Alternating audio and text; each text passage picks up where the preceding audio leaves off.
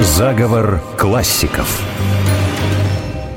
По своей натуре кающийся дворянин, он врывается в литературу рассказом об ужасах войны. Убийство, сумасшедший дом, падшая женщина, пустые мечты и надежды – вот атмосфера его мрачного творчества, в котором, однако, есть загадочный свет. В борьбу с мировым злом в его рассказах вступает свобода авторского безумия. Кончает жизнь самоубийством. В истории литературы он – предвестник русского модернизма. Каршин – творческое безумие против пошлого разума. Заговор классиков. Здравствуйте, это «Заговор классиков». У микрофона писатель Виктор Ерофеев. Виктор, здравствуйте. Здравствуйте. И я, Анна Качарова. Сегодня мы говорим о писателе Всеволоде Михайловиче Гаршине, который родился в 1855-м, скончался в 1888-м. И у нас есть эпиграф. Безусловно. Лицо почти героическое, изумительной искренности, великой любви, сосуд живой. Так писал о нем Горький. Но действительно, лицо его, внешность, первое, что обращало внимание современников. Да, Вообще есть такой анекдот, который на самом деле больше, чем анекдот, настоящая реальность. Вот в знаменитой картине Репина Иван Грозный убивает своего сына. Так. Так вот, лицо сына — это и есть Гаршин. Но, кстати говоря, это не единственное лицо Гаршина на картинах Репина. Он был, видимо, любимым а, натурщиком таким Репина. Он любил, безусловно, лицо Гаршина, но все таки сделать из Гаршина,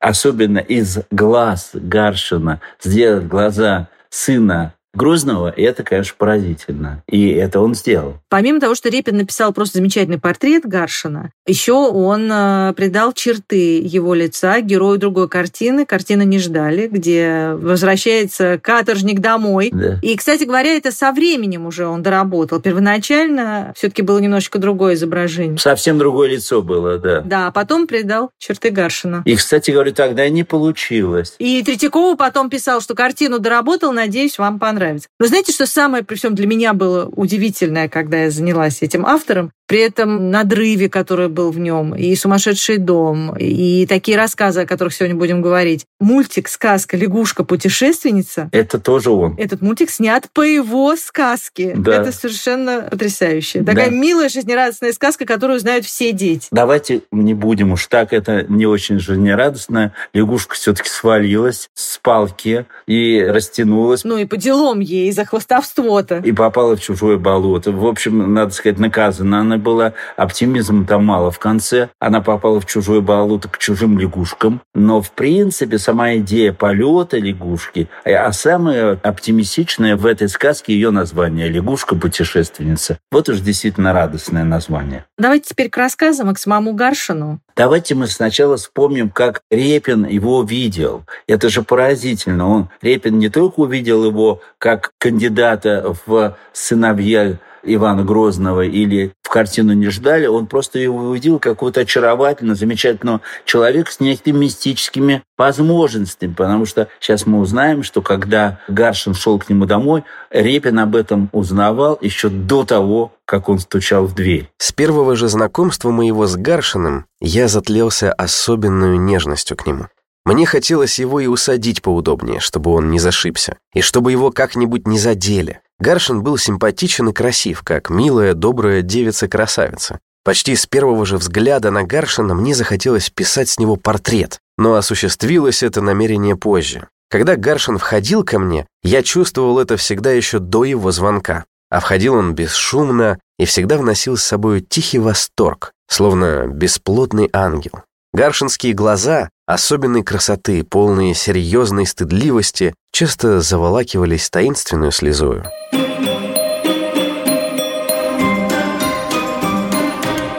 Вы знаете, замечательно, что благодаря Репину у нас есть э, такие тонкие воспоминания о Гаршине с какими-то вот такими милыми нюансами. Например, он еще вспоминает, как часто Гаршин читал ему вслух, причем пишет о том, что Гаршин был увлечен всякими медицинскими книгами, пытался найти в них описание нервного заболевания, которое у него уже начало проявляться, и читал очень быстро. Так иногда быстро, что э, Репин просил его перечитывать и просил не торопиться торопиться. В общем, здесь у нас Репин оказался таким э, немножечко биографом-летописцем. И, кстати говоря, удивительно, когда мы немножко отходим от литературной критики, вообще уходим с поля литературы, то взгляд такой посторонний, то ли Репина, то ли Бенкендорфа, он становится очень любопытным. Конечно, я не соединяю эти два имени, но просто говорю о стороннем взгляде. Ну, а что же все-таки Гаршин для нашей литературы? Вы знаете, дело в том, что в одном из исследований литературы от Чехова появилась такая интересная вещь, что в Чехове есть много ненужных деталей.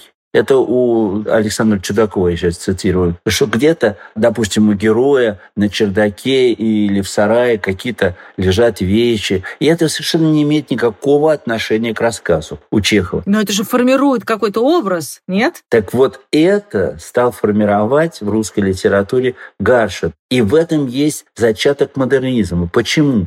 Потому что рассказ не ведет вас к какому-то прямому и окончательному выводу. Он начинает, так сказать, петлять, говоря о том, что вот само содержание, оно может быть и важно, но эти детали имеют тоже формообразующее и образование содержания.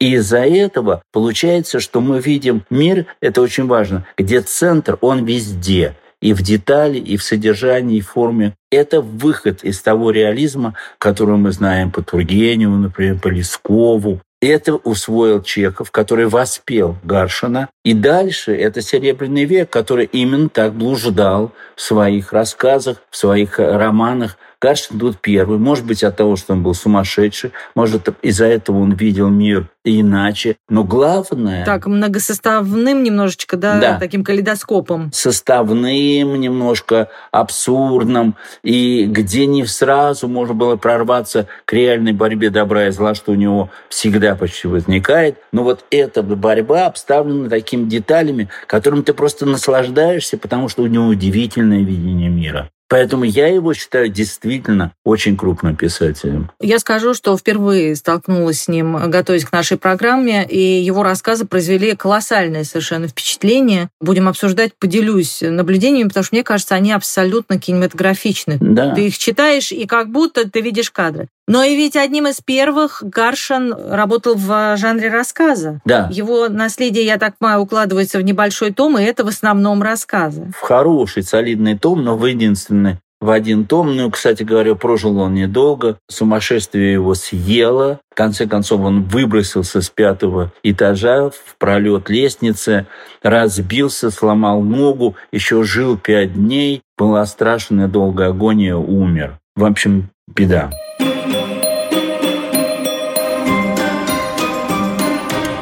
Продолжаем разговор о писателе Всеволоде Гаршине. Виктор, ну давайте немножечко просто о биографии поговорим, чтобы знать, откуда он и что. Надо сказать, что он сам о себе рассказал очень кратко, как всегда, и в то же время четко. Надо сказать, что Чуковский очень любопытно считал. Он говорил, что он, конечно, был безумец, но зато писал так, как будто писал для департамента меры весов. И вот автобиография тоже такая короткая. Но и сам же Гаршин говорил, что постоянно отсекает ненужное в своих текстах, да? Да, и здесь вот то же самое, коротко и ясно. Тоже такой подход, мне кажется, 20 века уже. Да, 20 века, и одновременно тоже любопытные подробности. Сразу говорит о том, что это из татарской среды, дворянства. Мне очень нравится. Я люблю, когда это все вот так выстраивается в ясную такую формулу. Давайте послушаем действительно, что он сам сообщает нам нам об истории своей семьи. Я родился третьим в имении бабушки в Бахмутском уезде.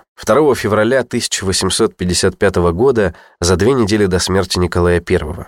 Род Гаршиных – старый дворянский род. По семейному преданию наш родоначальник, Мурза Горша или Гарша, вышел из Золотой Орды при Иване III и крестился. Ему и его потомкам были даны земли в нынешней Воронежской губернии. Виктор, я так понимаю, что переломным моментом для него в жизни, в творчестве, в его судьбе была война. Вот эта тема смерти, картина умирания, борьба со злом — это главные какие-то темы, к которым он приходит практически постоянно в любом рассказе, даже когда повествование, может быть, немножечко уходит в сторону. Так ли это? Дело в том, что тема смерти и тема борьбы со злом – это ключевые темы русской литературы. Ну, естественно, мы с вами тоже знаем, что тема счастья. Но это как бы та самая тема, которая белым таким голубем вылетает именно из этого ужаса смерти и борьбы со злом. Но Посмотрите, Гаршин ведь что? Он его реально попробовал. Это не теоретик от борьбы со злом. Он пошел на войну добровольцем. Пошел на войну, чтобы страдать со своим народом, как он говорил. Да, пошел сам как доброволец, и что получилось? И получилось, что его ранили. Он э, оказался героем, был солдатом, он стал сержантом. И он в этой войне увидел все. Он увидел зло, он увидел смерть, и это стало его творчеством. И он написал абсолютно гениальный рассказ «Четыре дня», Некоторые думают, что это что-то связанное с Толстым. Конечно, может быть, перекличка безусловная, но мне кажется, это совершенно самостоятельная и абсолютно жестокая и правдивая вещь. Надо немножечко объяснить, да, предварить комментарием, что рассказ «Четыре дня» повествует о солдате, который уходит на войну, он сам ранен, и раненым он проводит четыре дня рядом с трупом человека, которого он убил, с трупом врага. Вот давайте послушаем небольшой отрывок из этого произведения. Однако становится жарко, солнце жжет. Я открываю глаза, вижу те же кусты, то же небо, только при дневном освещении. А вот и мой сосед. Да, это турок. Труп. Какой огромный. Я узнаю его, это тот самый. Передо мной лежит убитый мною человек. За что я его убил? Он лежит здесь мертвый, окровавленный. Зачем судьба пригнала его сюда? Кто он? Быть может, и у него, как и у меня, есть старая мать. Долго она будет по вечерам сидеть у дверей своей убогой мазанки, да поглядывать на далекий север. Не идет ли ее ненаглядный сын, ее работник и кормилец? Я не хотел зла никому, когда шел драться. Мысль о том, что и мне придется убивать людей, как-то уходила от меня. Я представлял себе только, как я буду подставлять свою грудь под пули, и я пошел и подставил.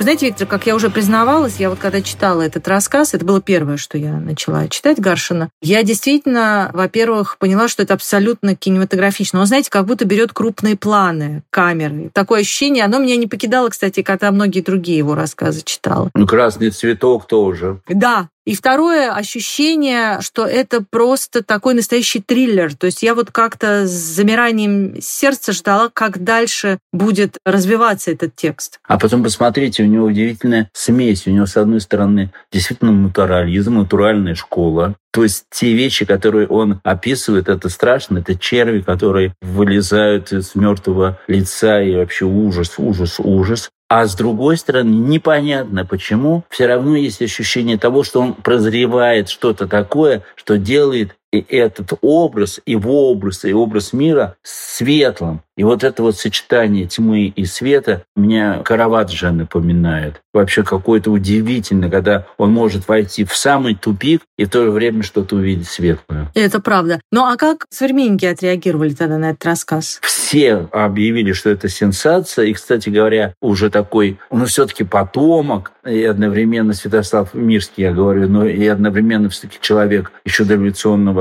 воспитания, он сам замечательным образом, прекрасный критик, описал, как возник этот рассказ и что, какое произвел впечатление. Он приобрел образ мыслей кающегося дворянина. Это не привело его в стан политической борьбы за народ, но когда разразилась война с Турцией в 1877 году, он пошел на войну солдатом.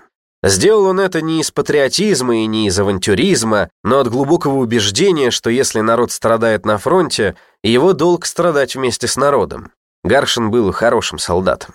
Его имя попало в газеты, он получил чин сержанта. В августе 1877 он был ранен в ногу и отправлен в Харьков. Там он написал «Четыре дня». Рассказ о раненом солдате, который четыре дня лежит, не в состоянии пошевелиться на поле сражения рядом с разлагающимся телом мертвого турка. Рассказ появился в октябре 1877 года и произвел сенсацию. Виктор, но получается, что Гаршин начал с такого просто пика, с кульминации. Этот рассказ выстрелил, он потряс современников, и, в общем, его с увлечением, если так можно сказать, да, и с интересом читаешь сейчас. Что-то дальше он создавал равное тому, что было его, в общем, литературным дебютом. На другие темы он выходил. Во-первых, я должен сказать, что вы совершенно замечательно заметили то, что он кинематографичен, и вот что любопытно, что в некоторых других рассказах тоже очень-очень хороших, например, как «Денщик и офицер», он действительно таким крупным планом снимает очень внимательно, очень подробно снимают какие-то вещи, которые раньше русская литература описывала, но вскользь. Поэтому он продолжает и после четырех дней писать вещи такие, я бы сказал, связанные с будущим кино. Но, конечно, главный шедевр Гаршина, за что мы все его любим, это «Красный цветок».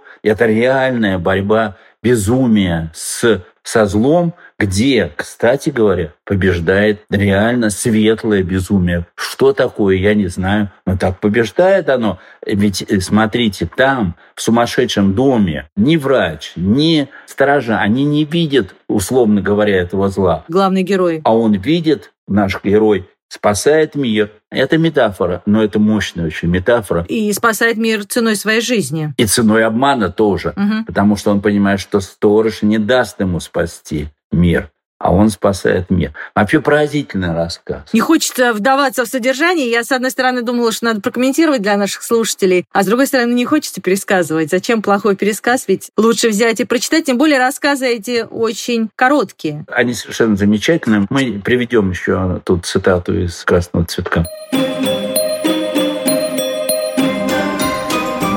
Заговор классиков. Мы говорим сегодня о писателе Всеволоде Гаршине. Мы знаем о его трагической судьбе, знаем о его безумии и о том, что он покончил жизнь самоубийством. И, кстати говоря, еще один из его братьев тоже покончил жизнь самоубийством. Виктор, но если говорить о литературном творчестве Гаршина, где все-таки может быть, была грань между болезнью и э, жизнью? Насколько он был безумен, насколько, если так можно сказать, был нормальным? Ну вот вы знаете, дело в том, что вообще непонятно, где эта грань. Единственное, как я уже говорил, Чуковский очень четко сформулировал, что в творчестве он такой прозрачный, ясный, а в жизни безумный. И надо сказать, что у него что-то не задалось тоже с женой, с матерью. Мать его прокляла. Конец жизни был ужасно тяжелый. С сестрой жены. Ну, в общем, какая-то беда, беда, беда. И одновременно у него были какие-то причуды, о которых Чуковский написал с некоторым юмором. И получается, что здесь трагедия, а здесь какая-то причуда. Причем обратите внимание, что он резал лягушек, ну почти как Базаров. Видимо, вся эпоха тогда увлекалась резанием лягушек. Судя по всему, ну давайте послушаем, что же пишет об этом Чуковский. В 1880 году между двумя припадками безумия он выдумал вдруг машину для изготовления цветочных горшков, хотя, конечно, цветов у него не было, горшки ему были не нужны, а гончарный станок изобретен и без него за тысячу лет. Но нужно же было ему провести к какому-то круглому, опрокинутому столу длинную сеть веревок, протянуть их зачем-то на балкон и вообще устроить у себя целый горшечный завод.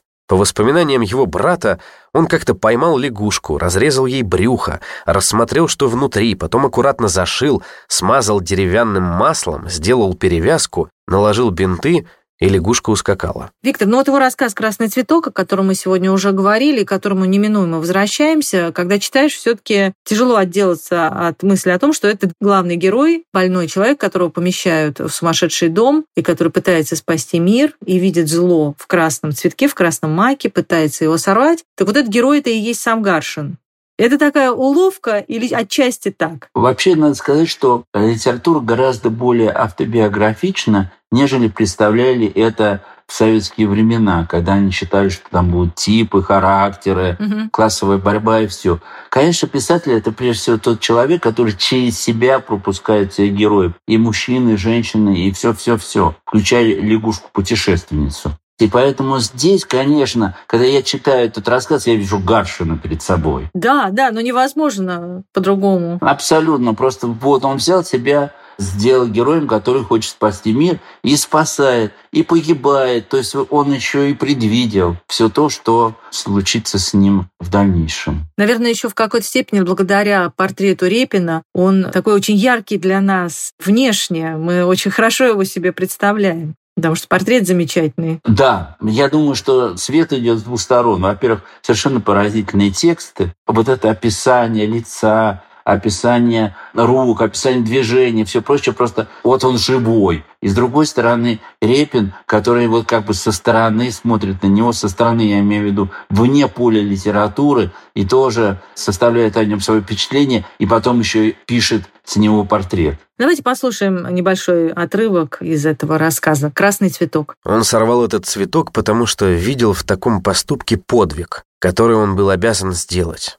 В этот яркий красный цветок собралось все зло мира. Он впитал в себя всю невинную пролитую кровь, все слезы, всю желчь человечества. Это было таинственное, страшное существо, противоположность Богу, Ариман, принявший скромный невинный вид. Нужно было сорвать его и убить. Но этого мало. Нужно было не дать ему при издыхании излить все свое зло в мир. Потому-то он и спрятал его у себя на груди. Он надеялся, что к утру цветок потеряет всю свою силу. Его зло перейдет в его грудь, его душу, и там будет побеждено или победит. Тогда сам он погибнет, умрет, но умрет как честный боец и как первый боец человечества, потому что до сих пор никто не осмеливался бороться разом со всем злом мира.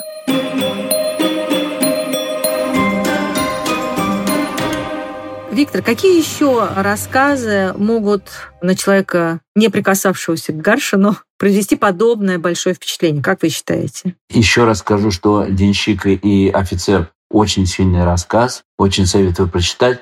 Ну и Надежда Николаевна рассказ о падшей женщине. То есть это уже как бы встает в такую серию рассказов. Кто не писал только о падшей женщине в России? Да, я вот хотела сказать, нет ли здесь какой-то такой банальности совсем? И Достоевский, и Толстой я бы тоже порекомендовал. Но все-таки, мне кажется, главное – это «Красный цветок» и «Четыре дня». Просто человек России, который хочет понять жизнь, он через эти рассказы должен пробраться. Пробраться не в том смысле, что они тяжелы, а пробраться просто надо вдуматься и понять, что это такое. А почему так произошло, что мы сейчас о нем почти ничего не знаем? Он как-то забыт оказался. Дело в том, что вот беда. Мы вычертили литературу по каким-то канонам, которые интересовали сначала тех, которые хотели освободить Россию от царизма. Угу. И вот тут у нас выстраивается целая линия. И загоняем туда тех людей, которые, может быть, и не очень хотели, там, как Достоевский, но зато показали какое-то свое подполье. А с другой стороны, смотрите, мы всех отторгли, тех, у которых были какие-то свои размышления, скорее всего,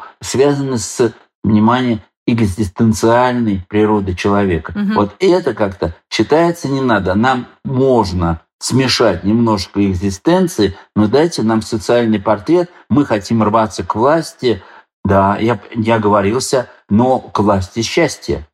Понимаете? А где у Гаршина эта власть счастья? Нет, у него идет очень тяжелая борьба со злом, и она с энтропией, и эта борьба с энтропией кончается все-таки не победой добра, а смертью. Но если немножечко так э, попытаться уже сейчас подытожить и понять, что же все-таки самое главное в нем самом, в его творчестве? Самое главное – это абсолютно яркий талант. Вот этот талант похож на красный цветок. Я имею в виду как цвет такой яркий, пронзительный, очень киношный талант. И модернизм безусловный. То есть с него пойдет брать пример, конечно, Андреев, ну и вообще Серебряный век в него окунется. А в советские времена ему, конечно, пришьют борьбу с самодержавием, но это будет вяло, скучно, и он так как-то и потеряется. Но мы его воскрешаем не зря. Но и еще искренность творчества, о которой пишет, в общем, и его современник Давид Левин, да? Дело в том, что это такие пустые слова насчет искренности обычно, потому что,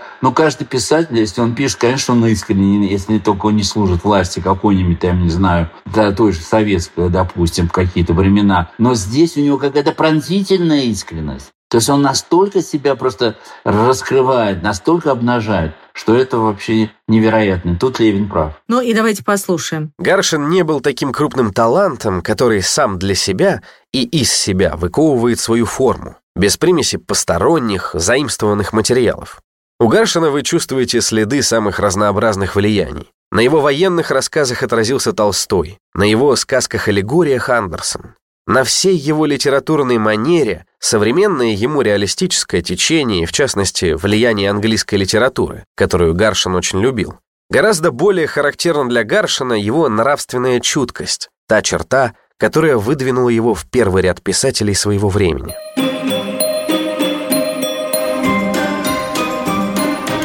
Ну, мы продолжаем разговор о писателе Гаршине, который для нас, наверное, прежде всего остается все-таки автором рассказов. Виктор, он этот жанр как-то использовал целенаправленно или просто не сложилось крупного произведения, поскольку очень мало прожил? Как вы думаете? Это сложный вопрос, потому что вот мы уже говорили, денщик и офицер – это рассказ, но с другой стороны он хотел это сделать как часть большого произведения, но в принципе он был склонен к рассказам и вообще говорил о том, что лаконичность – это его достоинство, что, кстати говоря, потом тоже было и у Чехова, который, как вы знаете, написал только одну большую вещь, это «Сахалин», документальный роман «Путешествие». Я считаю, что Гаршин не должен был писать романы, потому что, в общем-то, его последнее произведение, кстати, «Надежда Николаевна», которая была уже вторая часть опубликована после смерти, после своего убийства, вызвала разочарование публики, и я тоже не был большим бы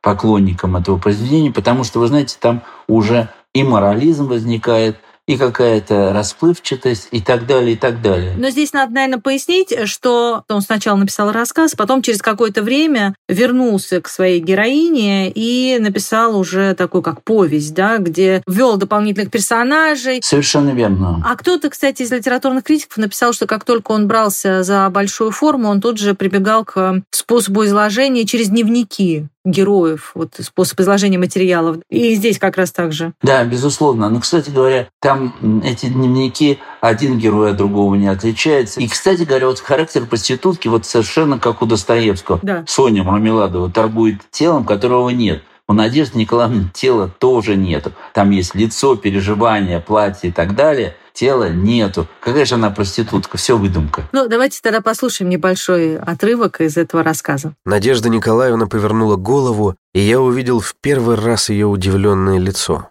Да, я увидел ее в первый раз в этом вертепе.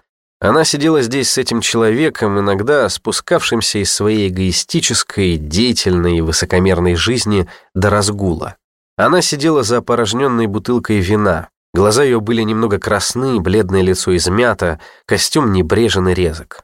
Вокруг нас теснилась толпа праздно шатающихся гуляк, купцов, отчаявшихся в возможности жить не напиваясь, несчастных приказчиков, проводящих жизнь за прилавками и отводящих свою убогую душу только в таких притонах, падших женщин и девушек, только-только прикоснувшихся губами к гнусной чаше, разных модисток, магазинных девочек. Я видел, что она уже падает в ту бездну, о которой говорил мне Бессонов, если уже совсем не упала туда. Виктор, ну хочется опять вернуться к воспоминаниям Репина, о которых мы говорили в начале нашей программы, потому что он как раз приводит совершенно замечательный э, свой диалог с Гаршином вот по поводу этой краткости, так и подмывает сказать, краткость сестра таланта, да? Да. Дело в том, что у Гашина, если была действительно сестра, так это талант его. И у него именно с ней были самые лучшие родственные отношения, с этой сестрой, с талантом. И э, Репин поразительным образом задает правильный вопрос и совершенно правильно записывает его ответы, то есть Гашина. Давайте послушаем. Всеволод Михайлович, сказал я однажды фразу, которая тогда не сходила с языка каждого интеллигента. Напишите большой роман, чтобы составить себе славу крупного писателя. «Видите ли, Илья Ефимович», — сказал ангельски кротко Гаршин, «есть в Библии книга пророка Аггея. Эта книга занимает всего вот этакую страничку. И это есть книга, а есть многочисленные томы, написанные опытными писателями, которые не могут носить почетного названия книги, и имена их быстро забываются даже несмотря на их успехи при появлении на свет. Мой идеал Агей. И если бы вы только видели, какой огромный ворох макулатуры я вычеркиваю из своих сочинений. Самая огромная работа у меня — удалить то, что не нужно. И я проделываю это над каждой своей вещью по несколько раз, пока, наконец, покажется она мне без ненужного балласта.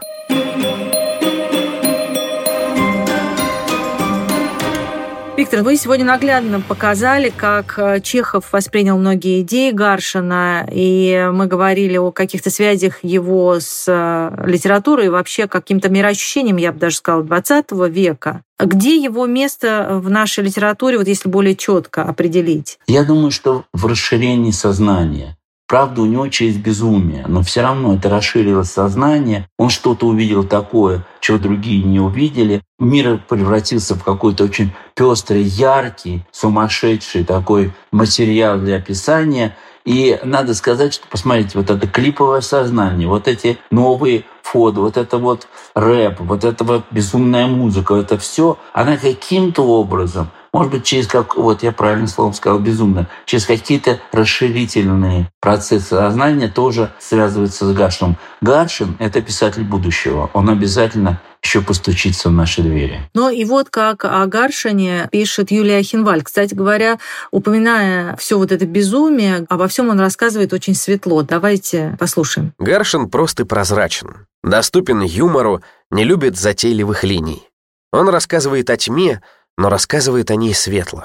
У него кровь, убийство, самоубийство, ужас войны, ее страшные четыре дня, ее бесчисленные страшные дни, иступление, сумасшествие. Но все эти необычайности подчинены верному чувству меры. У Гаршина та же стихия, что у Достоевского.